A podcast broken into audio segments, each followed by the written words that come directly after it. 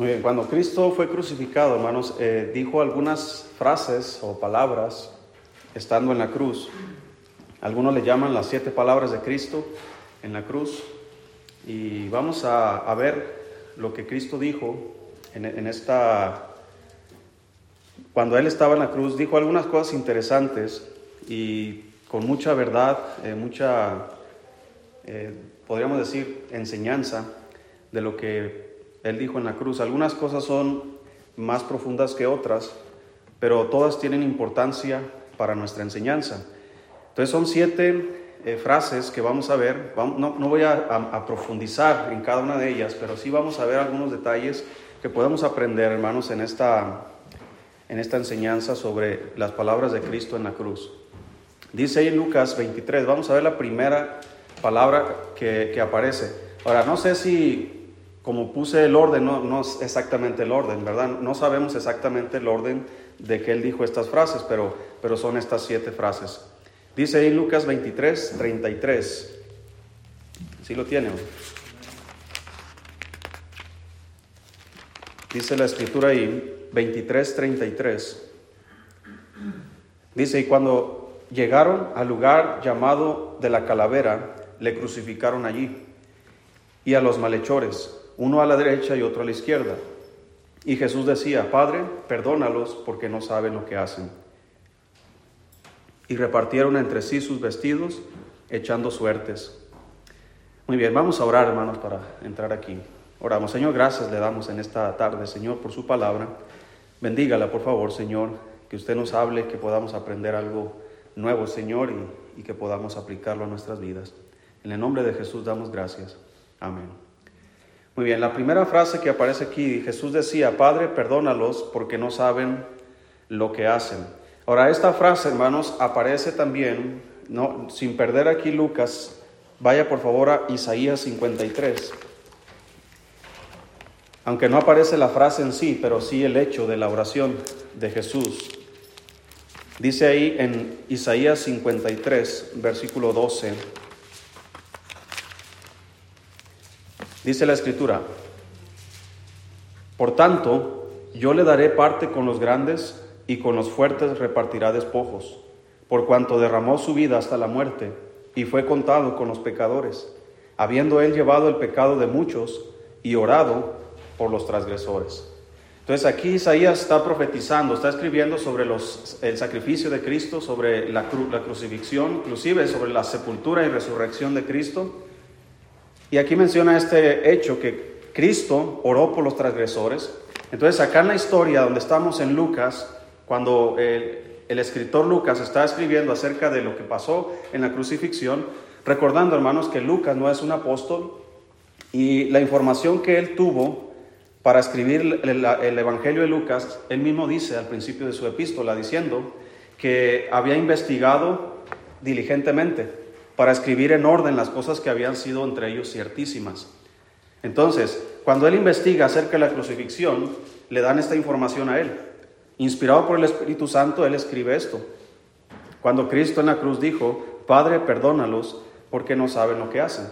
Entonces lo que Cristo hizo en la cruz fue lo que Isaías había profetizado. Entonces Cristo oró, hermanos, por, por los transgresores, Cristo oró por la, eh, los que le crucificaron, hablando de los soldados romanos, también oró por los que le ultrajaron, los fariseos, los sacerdotes, los judíos que estaban en contra de él. Pero yo también creo que Jesús oró por toda la humanidad. Porque todo el pecado cometido en la humanidad, hermanos, la verdad es por la ignorancia que tenemos acerca de quién es Dios. Si supiéramos más quién es Dios y conocemos más quién es Dios, yo creo que estaremos más alejados del pecado. Entonces la gente no conoce a Dios. Por naturaleza dice la Biblia que, que el hombre no, no, no se acerca a Dios, que todos se hicieron inútiles no hay quien haga lo bueno, dice, no hay ni siquiera uno. Entonces la gente, hermanos, está viviendo su vida en pecado por la ignorancia, otros tal vez sabiendo lo que están haciendo, pero el Señor, hermanos, en la cruz está orando por los transgresores y todos nosotros, hermanos, somos transgresores de la ley de Dios. Hemos pecado, hemos infringido la ley, hemos fallado al Señor y el Señor aquí en la cruz está orando por nosotros. aun sin nosotros haber cometido un solo pecado. Pero él dijo, Padre, perdónalos, porque no saben lo que hacen. Entonces, eso es lo que el Señor está haciendo en la cruz. Él está sufriendo, hermanos, dolor, está siendo atacado verbalmente. Eh, ahora, y, eso es nada más el entorno humano, lo que está enfrentando, pero si, si, supiéramos, hay un, ahorita lo vamos a leer, pero en el libro de Salmos, cuando él está diciendo algunas palabras eh, en boca de David, él está diciendo que toros, grandes toros de Bazán y perros, eh, cuadrillas de malignos estaban alrededor de él. Y todo eso, hermano, estamos hablando de un mundo espiritual. Cuando Cristo está, fíjate hermano, cuando Cristo nació, el diablo estaba detrás para destruir a Cristo, quería matarle. Cuando Cristo, hermanos, eh, estaba eh, comenzando su ministerio, cuando fue bautizado, recordemos que fue al desierto y estuvo 40 días y 40 noches ahí, y después de esos días el diablo fue y le tentó, se apartó por él por un momento. Pero yo creo que la actividad del diablo, yo creo su más grande ataque, lo más feroz que había para lanzar contra Cristo, fue cuando Cristo fue crucificado. Porque él sabía que si Cristo llegaba a la cruz, ya no había más oportunidad para él. El diablo quería evitar, hermanos, que Cristo llegara a la cruz, porque si Cristo no llegara a la cruz, no hubiera sacrificio por los pecados, no hubiera perdón de pecados, entonces nosotros todavía estaríamos perdidos. Pero gracias a Dios que Cristo, hermanos, llegó a la cruz, que Él derramó su sangre y que Él venció a los malignos, a los demonios, eh, al diablo mismo, y tres días después de esto, Él venció también a la muerte. Entonces, el Señor nos está enseñando aquí una lección. ¿Cuál es nuestra actitud hacia nuestros enemigos? En lugar, como decía la ley, ¿verdad? Ojo por ojo y diente por diente. El Señor dijo, yo os digo, amar, amáis, o, debemos amar a los que nos ultrajan y nos persiguen, a nuestros enemigos. Cristo nos puso el ejemplo de eso. Entonces, como cristianos, hermanos, debemos vivir como Cristo nos está enseñando aquí. Tenemos enemigos. No, no siempre, hermano, le vamos a querer bien a otras personas. A veces dentro de la familia, a veces en el trabajo, inclusive a veces dentro de la congregación. ¿Cómo vamos a proceder nosotros como Cristo procedió? En lugar de, de, atacar a nuestros enemigos, debemos orar por ellos, porque tal vez nosotros también hemos ofendido a otros muchas veces. Y quisiéramos que los demás también oraran por nosotros. La segunda palabra que aparece aquí en Lucas 23, 39, ¿sí está ahí? Dice ahí, y uno de los malhechores que estaba colgado le injuriaba, diciendo, si tú eres el Cristo, sálvate a ti mismo y a nosotros. Respondiendo el otro, le, le reprendió diciendo, ¿ni aún temes tú a Dios, estando en la misma condenación? Nosotros a la verdad justamente padecemos porque recibimos lo que merecieron nuestros hechos, mas este ningún mal hizo. Y Jesús, y dijo a Jesús, acuérdate de mí cuando vengas en tu reino. Entonces Jesús le dijo, de cierto te digo que hoy estarás conmigo en el paraíso. Pues esta palabra, hermanos, primero, la primera palabra que, acabamos de ver va dirigida hacia Dios, ¿verdad? Eh, porque el ministerio de nuestro Señor Jesucristo es un ministerio, eh, obviamente hay diferentes ministerios que Él eh, desplegó en este mundo, pero uno de ellos era interceder. Dice la Biblia que no hay otro nombre dado a los, a los hombres en que podamos ser salvos y que hay un solo Dios y un solo mediador entre Dios y los hombres, Jesucristo hombre.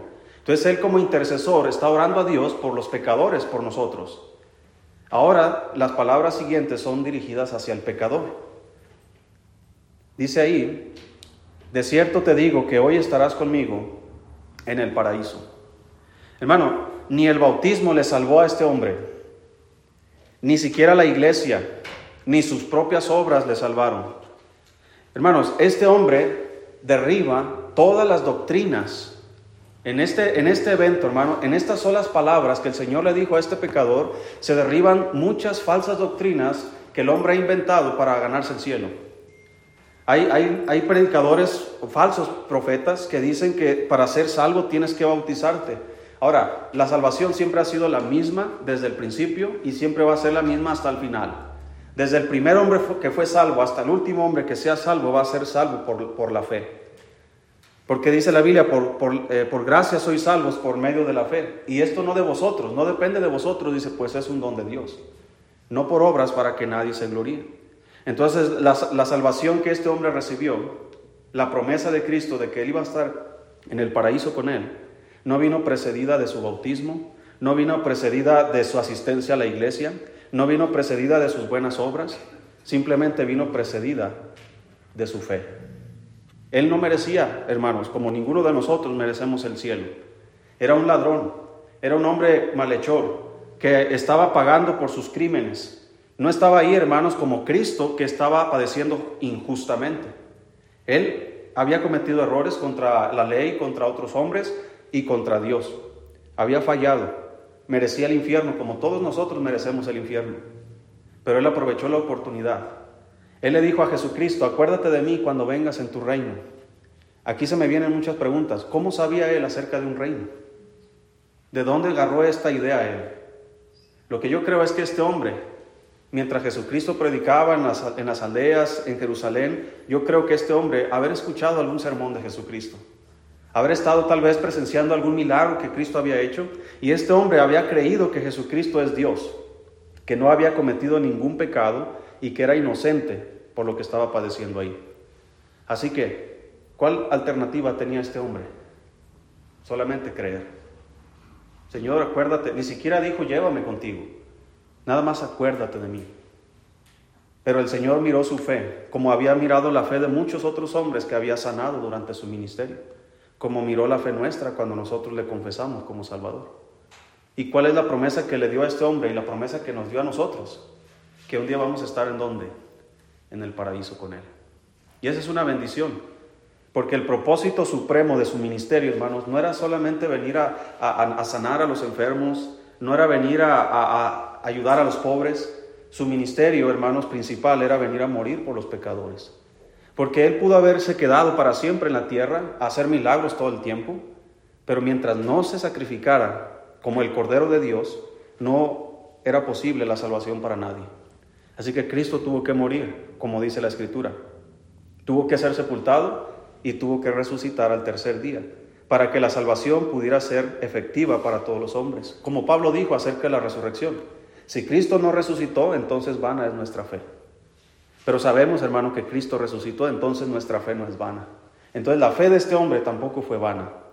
La pregunta es, ¿y qué pasó con el otro hombre? Aquel que le injuriaba. Yo creo, hermanos, que ese hombre, a menos de que haya pasado otra cosa, pero la Biblia no me da detalles, inclusive después de las palabras de ese hombre es ignorado por la, por la Biblia. Tal vez ese hombre murió sin Cristo y fue al infierno. Imagínate, hermanos, el pensamiento de ese hombre tenía la salvación a un lado de él y la desaprovechó. Y ese pensamiento le va a acosar por el resto de la eternidad. Pude haber sido salvo y no fui. Tuve a Cristo el Salvador a un lado de mí Tuve el privilegio de morir a un lado de él y no creí. Ahora ve al otro hombre que sí fue al cielo. Desde que Cristo fue al cielo en esa, en esa ocasión que él murió, dice la Biblia que ese hombre iba a estar con él. Dice, de cierto te digo que hoy estarás conmigo en el paraíso. Aquí también derriba, hermanos, la doctrina falsa del purgatorio. Cuando una persona muere sin Cristo, como dice la Biblia en la historia del rico y Lázaro, Abriendo sus ojos, dice el rico, se hallaba en tormentos. No estaba en un purgatorio esperando su sentencia. Ya estaba en el lugar donde estaba siendo castigado. Y en el caso de este hombre, el Señor le dijo, de cierto te digo que hoy estarás conmigo en el paraíso. No le dijo, de cierto te digo que después de que salgas del purgatorio vas a estar conmigo en el paraíso. No, hoy estarás conmigo. Ese día murió ese hombre, ese, ese día él abrió sus ojos en el paraíso. Y así pasa con todos los cristianos que mueren. Cierran sus ojos en este mundo y abren sus ojos allá en el cielo. Y esa es una bendición, hermanos, y es una promesa que debemos confiar. Entonces, no fue ni el bautismo, ni la iglesia, ni sus obras los que salvaron a este hombre, fue su fe en Jesús y su genuino arrepentimiento lo que le dieron la salvación. Hay otra palabra, hermanos, en Juan 12, vamos a buscar ahí. Otra frase que el Señor Jesucristo dijo en la cruz. Juan capítulo 19.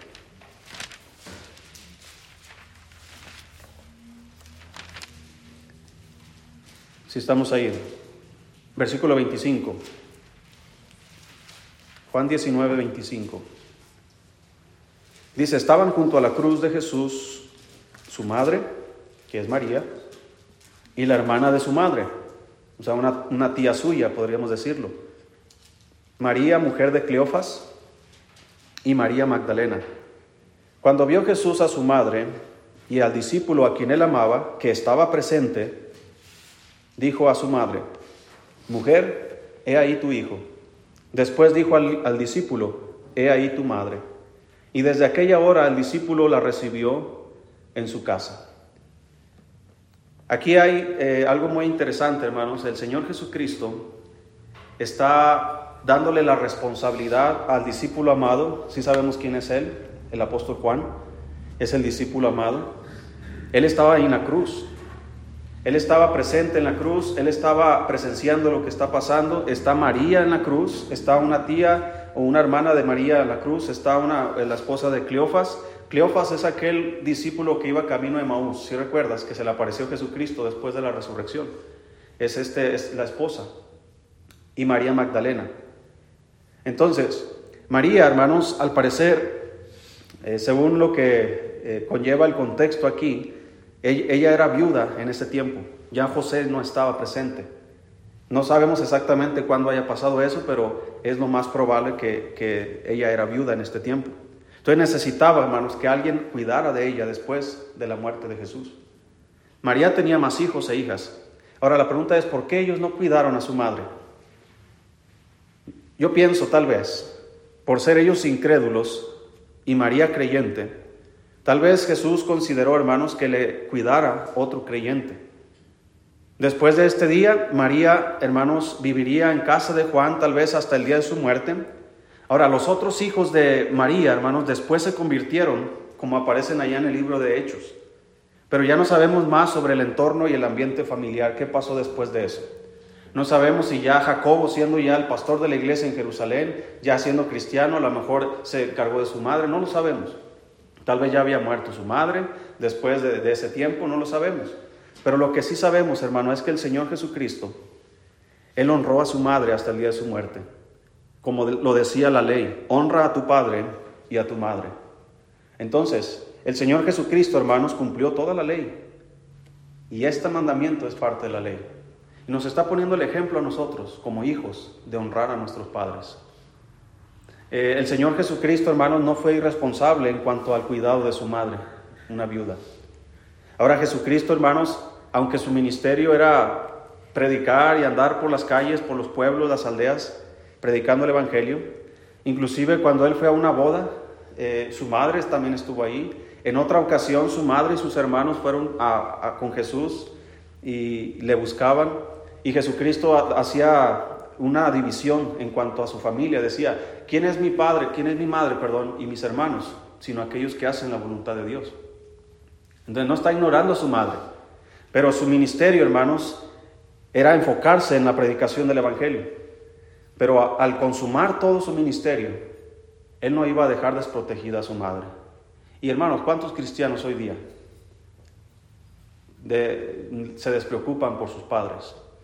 Ahora, mientras sus padres viven, ¿verdad? Están eh, juntos, sirviendo, eh, echándole ganas juntos, pero ¿qué pasa cuando tal vez nuestra madre llegue a, la viudez o nuestro padre? Debemos nosotros, hermanos, como el Señor Jesucristo, ser responsables, no solamente espiritualmente, pero físicamente, para que podamos cumplir también la ley o ese mandamiento que es con promesa. Honra a tu padre y a tu madre para que te vaya bien en la tierra que Jehová tu Dios te da. Entonces, hermanos, podemos aprender aquí muchas cosas. Eh, como dije, no vamos a enfatizar tanto, pero el Señor nos está dando lecciones aún en el último día de su, vida, antes de llegar, antes de morir. Nos está diciendo cosas importantes. Y yo creo, hermanos, que las últimas palabras de una persona que muere, aunque considerando que Cristo resucitó después, pero cuando una persona muere, yo creo que sus palabras finales deben tener más impacto en la vida de sus familiares que cualquier otras palabras. No sé, a ustedes que han perdido algún ser querido, cuáles fueron las últimas palabras que escucharon de esa persona.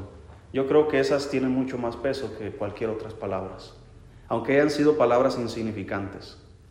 Pero las palabras de Cristo, hermanos, sí tienen significado, sí son importantes. Y por algo el Espíritu Santo inspiró a los escritores, hermano, que escribieran estas frases para nuestra enseñanza. Hay otra frase también en Mateo capítulo 27. Vamos a buscarlo, por favor. Mateo 27.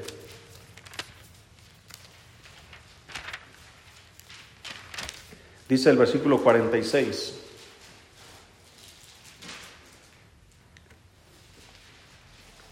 Dice, cerca de la hora novena, Jesús clamó a gran voz diciendo, Elí, Elí, lama sabactani, esto es, Dios mío, Dios mío, ¿por qué me has desamparado? Algunos de los que estaban allí decían, al, oír, al oírlo, a Elías llama este. Y al instante, corriendo uno de ellos, tomó una esponja y la empapó de vinagre y poniéndola en una caña le dio a beber. Pero los otros decían, deja, veamos si viene Elías a librarle. Entonces aquí eh, también Marcos escribió estas mismas palabras, donde está diciendo, Dios mío, Dios mío, ¿por qué me has desamparado? Esta frase, hermanos, aparece en Salmos. Vamos a ir para allá, por favor. Salmos 22.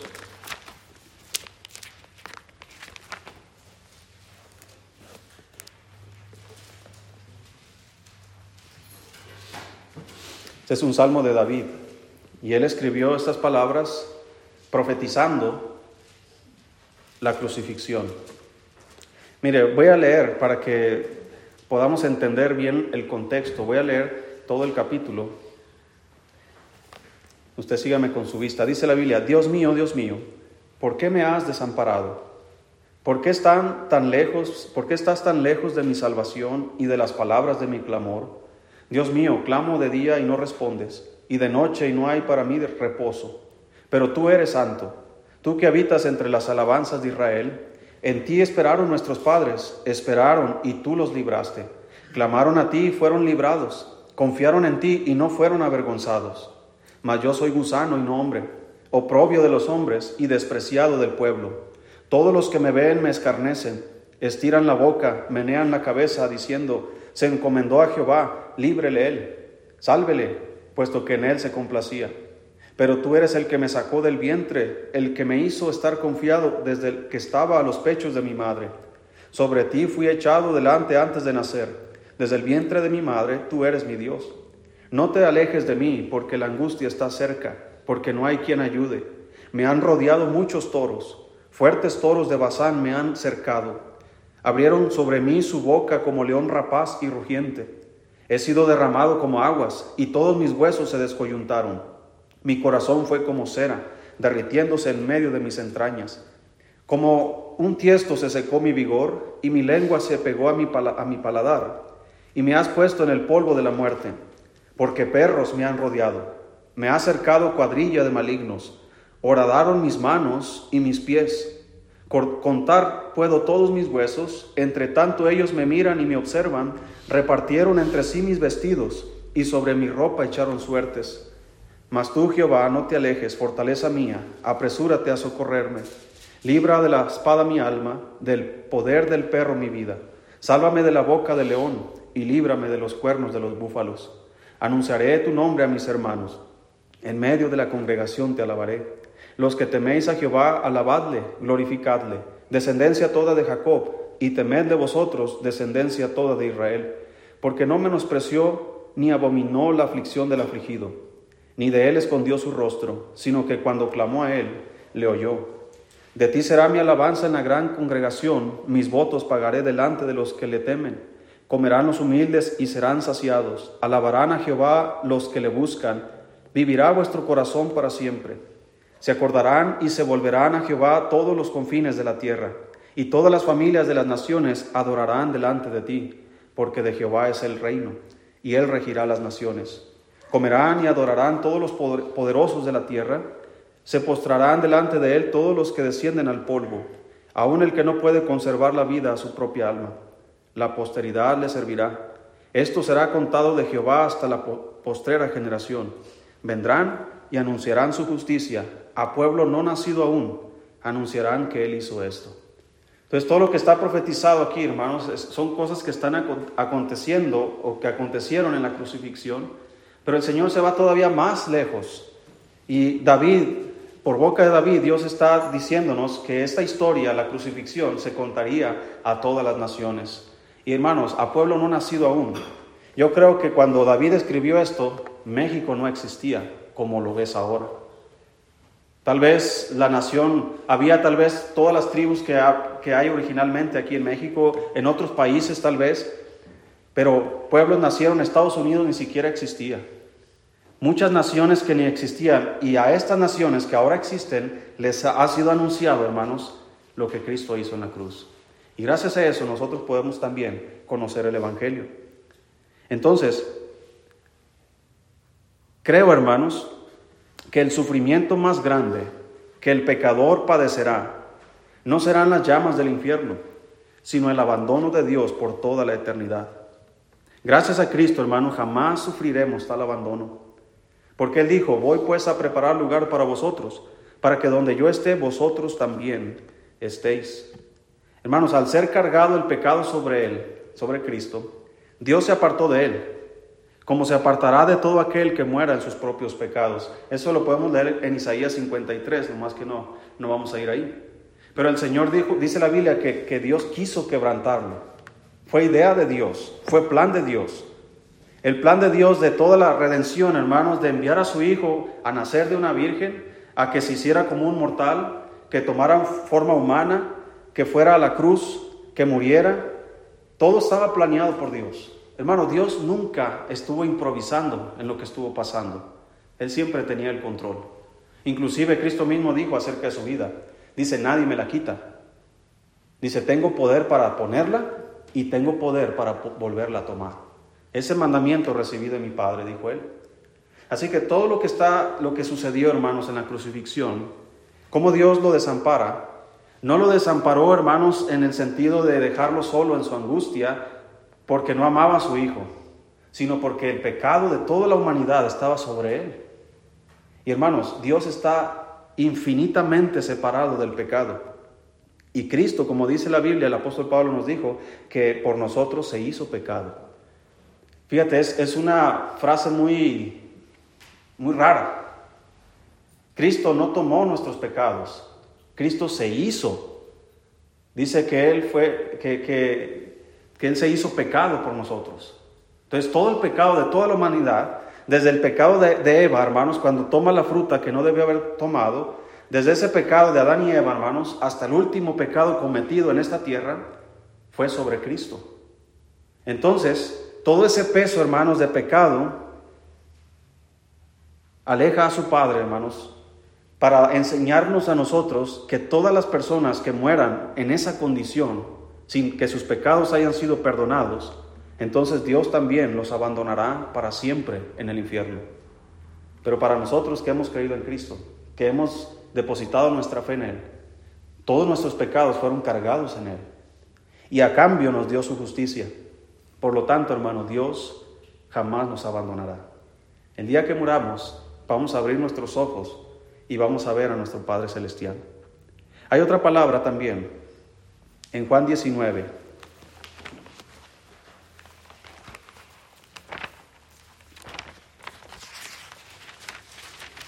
Versículo 28.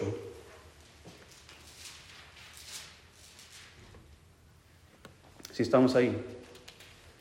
Juan 19, 28, dice la Biblia. Y allí le crucificaron.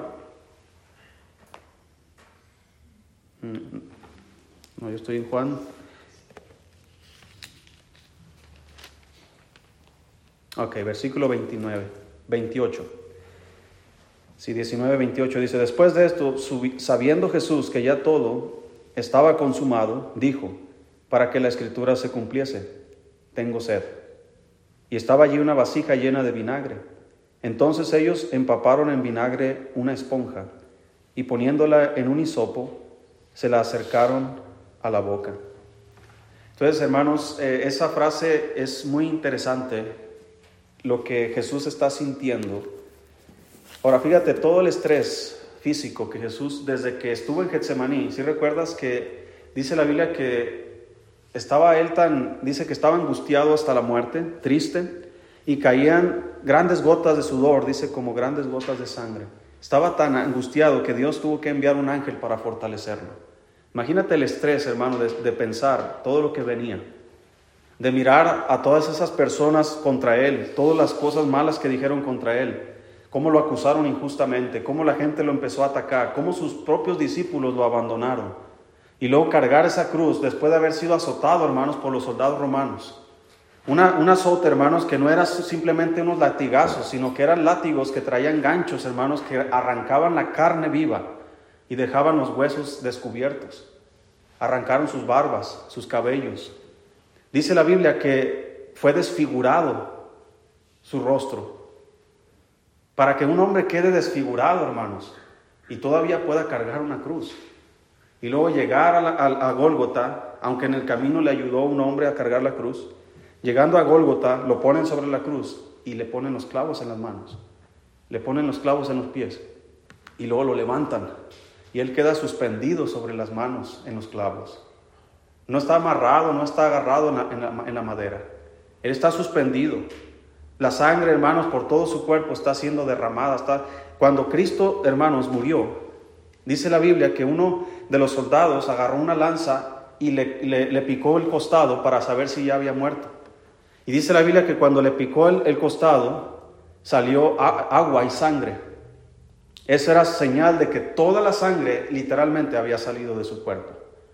Ni una sola gota de sangre quedó dentro de él.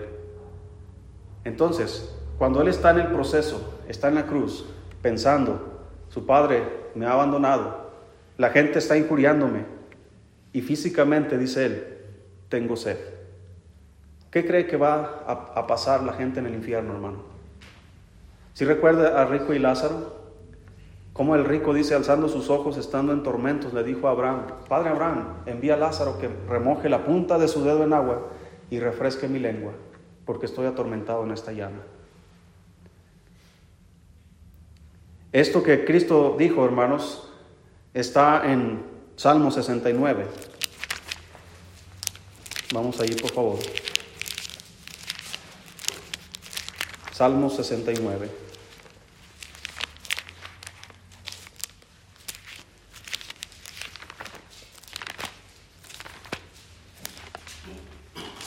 Todo lo que está sucediendo, lo que el Señor está haciendo, fue registrado en el Antiguo Testamento. Aquí Salmo 69, 21, dice la Biblia, me pusieron además y él por comida, y en mi sed me dieron a beber vinagre. Cristo en su sed bebió vinagre. ¿Qué beberán los hombres en el infierno. Yo creo que el vinagre va a ser, sería dulce para ellos. Yo creo que el vinagre sería, yo creo, el más grande anhelo para los pecadores en el infierno. Fíjate, tan, tan angustiado y tan eh, afligido estaba el hombre rico que solamente su más grande anhelo, hermanos, era la punta del dedo de Lázaro remojado en agua. Con eso era suficiente para él para apaciguarse por un momento. Piensa, hermanos, en un momento lo que estos hombres que ya están en el infierno están padeciendo y todos los que irán a ir si no creen en Cristo, van a pasar, hermanos, generaciones, generaciones, generaciones. Nada más, ponte a pensar, mil años. ¿Cuántos son mil años? Cuando Cristo venga, hermanos, y establezca su reino en la tierra, va a durar mil años su reino aquí en la tierra. Eso es muchísimo tiempo. Después Dice la Biblia que el cielo y la tierra pasarán y Él va a traer la nueva Jerusalén donde vamos a vivir para siempre con Dios por toda la eternidad. ¿Cuánto tiempo es eso? Pues todo ese tiempo, hermanos, estos pecadores van a estar en el infierno deseando una gota de agua.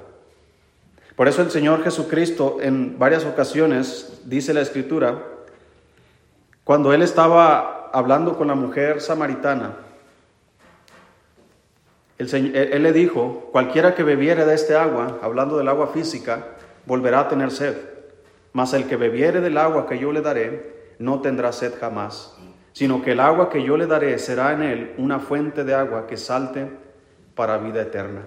También en Juan 7 se nos dice que, vamos a buscarlo, 7.37. Juan 7:37.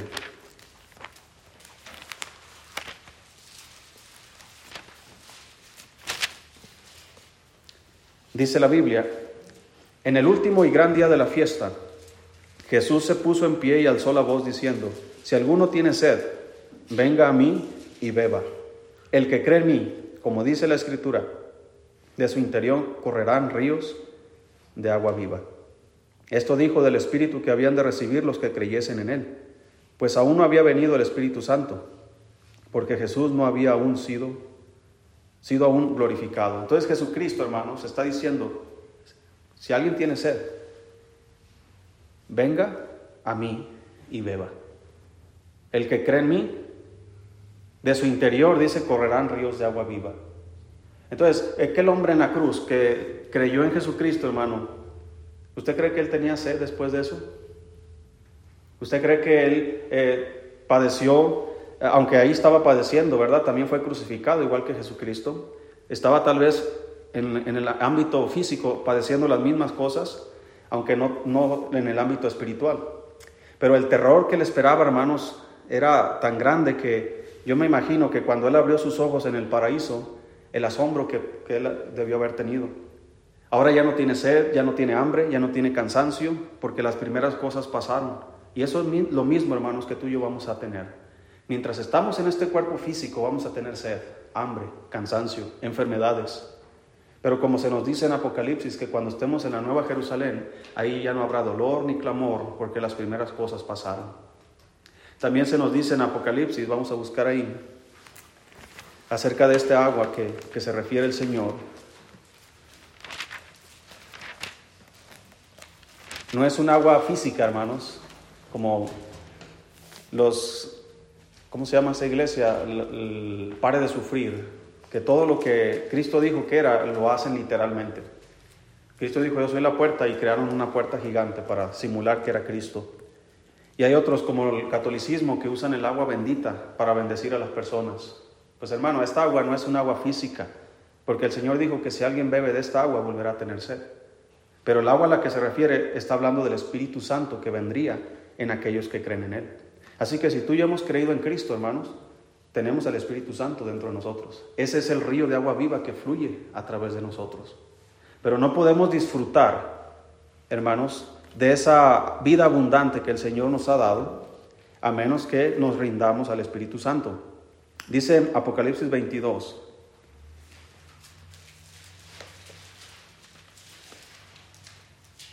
Si estamos ahí, versículo 17.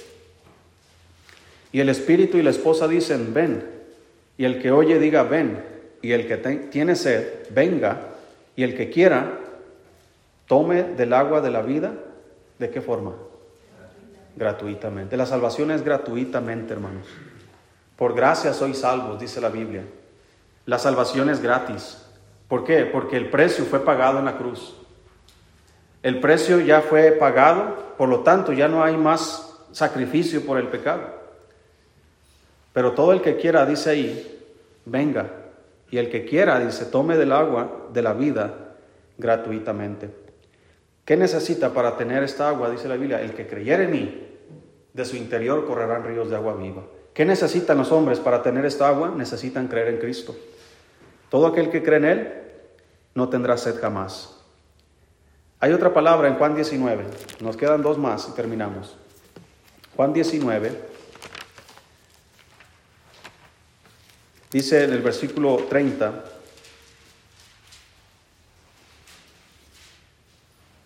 Cuando Jesús hubo tomado el vinagre, dijo, consumado es. Y habiendo inclinado la cabeza, entregó el Espíritu. Hermanos, Jesús cumplió toda la voluntad de su Padre, Jesús cumplió todas las profecías, Jesús cumplió toda la ley, así que ya no hay más que hacer más que confiar en Cristo. Todas las personas que quieren ir al cielo, hermano, no necesitan hacer nada más que creer en Cristo. Porque si fuera necesario hacer algo más, aparte de creer en Cristo, entonces Cristo no es suficiente. Entonces, por demás murió Cristo. Como dijo Pablo, si la salvación fuera por la ley o si la justicia fuera por la ley, por demás murió Cristo. Si necesitamos guardar la ley, hermanos, para ser salvos, entonces el sacrificio de Cristo no tiene ningún sentido.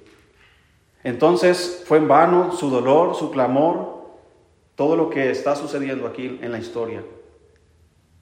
Así que hermanos, cuando Cristo dijo consumado es, lo que Él está diciendo literalmente es, he acabado todos los requerimientos que Dios pide para estar en paz con Él, en manera general. Consumado es, es, es terminar un trato, un trabajo, terminar un acuerdo, algo que se selló y que ya está pagado para siempre, ya, ya se acabó.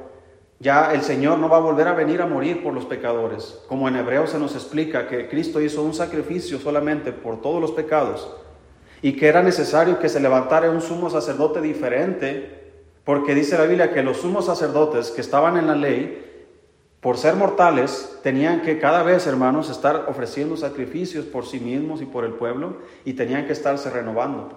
Pero Cristo, hermanos, cuando Él murió, se entregó a sí mismo y al resucitar, su sacerdocio permanece para siempre. Y después dice la Biblia que se sentó a la diestra de Dios, desde ahí dice, esperando hasta que todos sus enemigos sean puestos por estrados de sus pies. Así que ya no hay más sacrificio por el pecado. Cristo jamás volverá a venir a morir. La segunda vez que Cristo venga es para venir a reinar. Así que ya no hay más sacrificio. Cualquier persona, hermanos, que quiera añadirle a la salvación, hermanos, está desviándose totalmente de la, de la salvación. Sí, muchos piensan que debemos creer en Cristo, pero tenemos que hacer esto. Entonces, estamos añadiendo algo que no es correcto. El sacrificio de Cristo es único y es lo único que se necesita para ser salvo. la Biblia dice, de tal manera amó Dios al mundo que ha dado a su Hijo unigénito para que todo aquel que en Él cree ¿Qué dice después? No dice, para que todo aquel que en Él cree y vaya a la iglesia y se bautice y haga buenas obras y cumpla la primera comunión, como dicen los católicos, y que haga esto y lo otro y aquello, y, que todavía tiene que eh, dejar de hacer lo malo y tantas cosas que le añaden. La Biblia simplemente dice, para que todo aquel, no importa quién seas, qué pecado hayas cometido, todo aquel que en Él cree, no se pierda, mas tenga vida eterna. Esa es la promesa de Cristo para todos los que creen en Él. Así que esa promesa puede cumplirse o comenzó a cumplirse, podríamos decirlo así, desde que Cristo terminó todo lo que Él iba a hacer. Él acabó con toda la obra, todo lo que el Padre le dio que hiciese, todo lo que el Padre le dijo que dijera, Cristo lo dijo.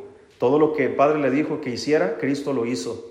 Nada omitió, ni una jota ni una tilde de lo que estaba en la ley, Cristo pasó por alto. Todo lo cumplió al pie de la letra. Así que hermanos, podemos confiar en Cristo. Él cumple sus promesas. Si Él dijo que si creemos en Él nos va a perdonar, arrepintiéndonos nosotros de nuestros pecados, debemos creer en eso. Porque todo aquel que en Él cree, dice la Biblia, no se pierda, mas tenga vida eterna. Así que vamos a buscar ahí, por ejemplo, Hebreos capítulo 10.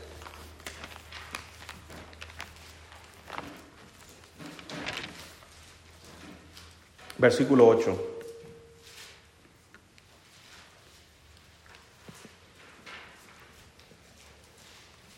Dice la Biblia, diciendo primero, aquí está hablando Cristo, diciendo primero, sacrificio y ofrenda y holocaustos y expiaciones por el pecado no quisiste, ni te agradaron, las cuales cosas se ofrecen según la ley.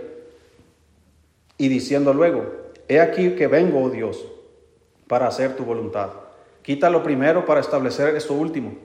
En esta voluntad, dice, somos santificados mediante la ofrenda del cuerpo de, Jesucristo hecho una vez para siempre. Y ciertamente todo sacerdote está día tras día ministrando y ofreciendo muchas veces los mismos sacrificios que nunca pueden quitar los pecados. Pero Cristo, habiendo ofrecido una vez para siempre un solo sacrificio por los pecados, se ha sentado a la diestra de Dios. De ahí en adelante esperando hasta que sus enemigos sean puestos por estrado de sus pies, porque con una sola ofrenda hizo perfectos para siempre. ¿A quiénes, hermano? A los santificados. Dice la Biblia que con una sola ofrenda hizo para siempre. Esa es la clave. La salvación es para siempre. Por eso es vida eterna. Hizo para siempre perfectos a los santificados. Santificados son aquellos que han sido lavados por la sangre de Cristo, han sido perdonados de sus pecados, han sido, hermanos, eh, limpiados completamente con la sangre de Cristo. Y todos los que hemos creído en Él, hemos sido lavados por la sangre de Cristo. Somos santificados por Él. Y, dice aquí que nos ha hecho perfectos para siempre. Ahora, la palabra perfectos, hermanos, está hablando en Cristo. Sin Cristo no somos perfectos. Pero Dios, hermanos, nos está mirando a nosotros, no por lo que nosotros somos, sino por el sacrificio de su Hijo Jesucristo. Y no hay tiempo para explicar esto, hermano, pero de eso se trata cuando Juan dice, hijitos míos, estas cosas os escribo para que no pequéis. Y si alguno hubiere pecado, abogado tenemos para con el Padre, a Jesucristo el justo. Ahora, Cristo es un abogado. ¿De quién? De nosotros. ¿Por qué él, nos defiende? Porque su sacrificio, hermano, fue lo que pagó la ofrenda por el pecado. Yo no, pude, yo no podía pagar la deuda. Yo no, mi sangre, hermanos, está tan contaminada como la tuya, porque venimos de la sangre de Adán y Eva, que está contaminada por el pecado. Ningún ser humano, hermanos, su sangre es útil para quitar los pecados, mucho menos un animal. Solamente lo que hacían los judíos era, era una imagen, una sombra de lo que Cristo iba a hacer en la cruz. Pero la sangre de los toros y de los machos cabríos no iban a quitar los pecados a nadie. La sangre de las, de las ovejas, la sangre de los, de los corderos no iban a perdonar a nadie, ni a limpiar a nadie. Por eso se tenían que estar ofreciendo una y otra y otra vez. Pero cuando Cristo ofreció su sangre, hermanos, esa sangre sí era una sangre pura. Era una sangre que era la única que nos podía limpiar. Así que ese sacrificio, el Señor dijo, consumado es. Está hecho. A partir de aquí, todo aquel que cree en Él será salvo. Ahora, dice también en Lucas 23, vamos a ver la última palabra que Cristo dijo. Ahora, todos los que murieron antes de la crucifixión, hermanos, podríamos decir todos los del Antiguo Testamento, como no hay tiempo para explicar todo eso, lo único que, diré es que ellos estaban esperando eh, el sacrificio de Cristo. Ellos miraban por fe que Cristo iba a venir a morir por ellos. Nosotros miramos por fe que Cristo vino a morir por nosotros. ¿Sí? Cristo está en el medio y los del Antiguo Testamento miraban hacia el futuro y nosotros miramos hacia el pasado. Creemos que Cristo vino y murió por nosotros. Todos fuimos salvos de la misma manera. A todos se nos hizo la misma promesa.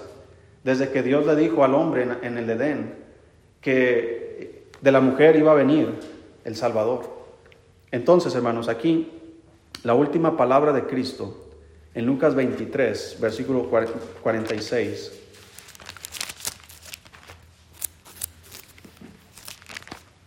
Si estamos ahí, hermano. Lucas 23, 46. Dice la Biblia, entonces Jesús, clamando a gran voz, dijo, Padre, en tus manos encomiendo mi espíritu. Y habiendo dicho esto, expiró. En ese momento, hermanos, el Señor muere.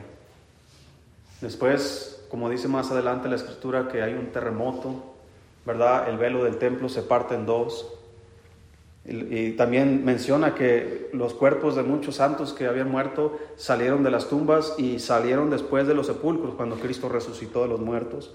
Muchas cosas acontecieron. Dice que hubo un gran terremoto y, hubo oscuridad en toda la tierra. Yo creo, así como el diluvio fue el juicio de Dios por todo el mundo y fue universal, todo el agua cubrió todo el planeta.